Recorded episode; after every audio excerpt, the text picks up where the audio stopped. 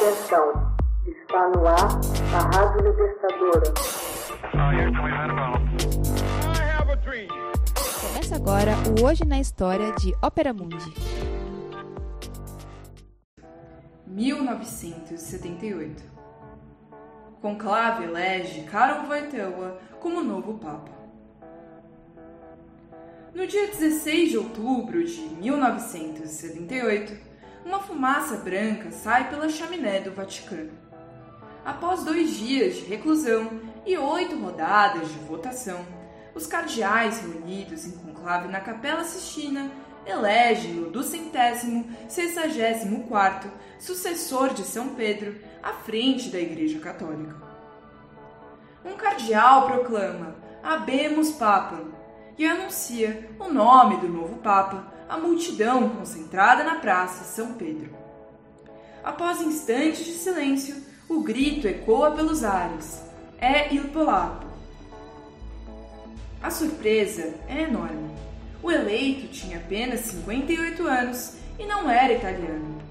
O último não italiano havia sido o holandês Adrian Flourish, Papa Adriano VI, em 1522. O novo Papa era o arcebispo da Cracóvia, Karol Wojtyła. Nasceu em 18 de maio de 1920, em uma modesta família. Seu pai era capitão, sua mãe, Beata, e seu irmão, um aspirante a médico.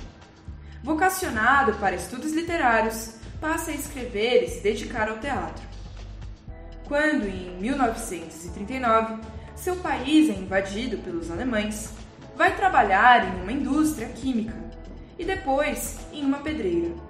Ingressa no seminário clandestino do cardeal Adam Sapieha em outubro de 1942.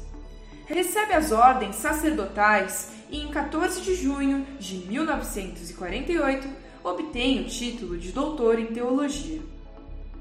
Em 1958, torna-se bispo auxiliar da Cracóvia participa ativamente do Concílio Vaticano II e é nomeado em 1964 arcebispo da Cracóvia. Em 26 de junho de 1967, é ungido cardeal pelo Papa Paulo VI. Desconhecido fora da Polônia, Karol Wojtyła é apreciado em seu país pela sensibilidade nas relações humanas por sua coragem e também por seu vigor físico. Era grande esportista, praticante de caminhadas, de alpinismo e de esqui.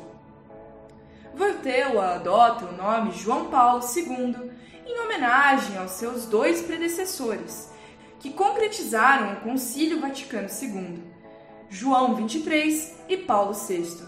Dono de alta popularidade, o novo Papa conduziu os poloneses e outros povos da Europa Oriental a se sublevar contra o comunismo por meio de lemas como Não tenham medo. Em 13 de maio de 1981, o soberano pontífice é vítima de um atentado na Praça de São Pedro, em Roma, obra de um jovem fanático turco, Ali Agkar. João Paulo II sobrevive ao atentado, mas fica debilitado percorre o mundo como nenhum papa antes dele, pregando a insubmissão e a justiça.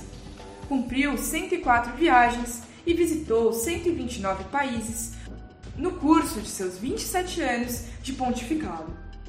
Após a implosão do sistema socialista europeu, o Papa se colocou como guardião dos dogmas eclesiásticos, ao mesmo tempo em que demonstrava o arrependimento pelos erros cometidos no passado na sinagoga de Roma e em Jerusalém, diante do Muro das Lamentações, dá início a uma espetacular reconciliação com os representantes do judaísmo. Reabilita Galileu Galilei, uma das vítimas da Santa Inquisição, e se aproxima das igrejas ortodoxas russa e grega. Isto não impede que a Igreja Católica veja sua influência diminuir em todo o mundo passa a receber uma severa concorrência na América Latina e na África, principalmente das igrejas evangélicas de inspiração norte-americana.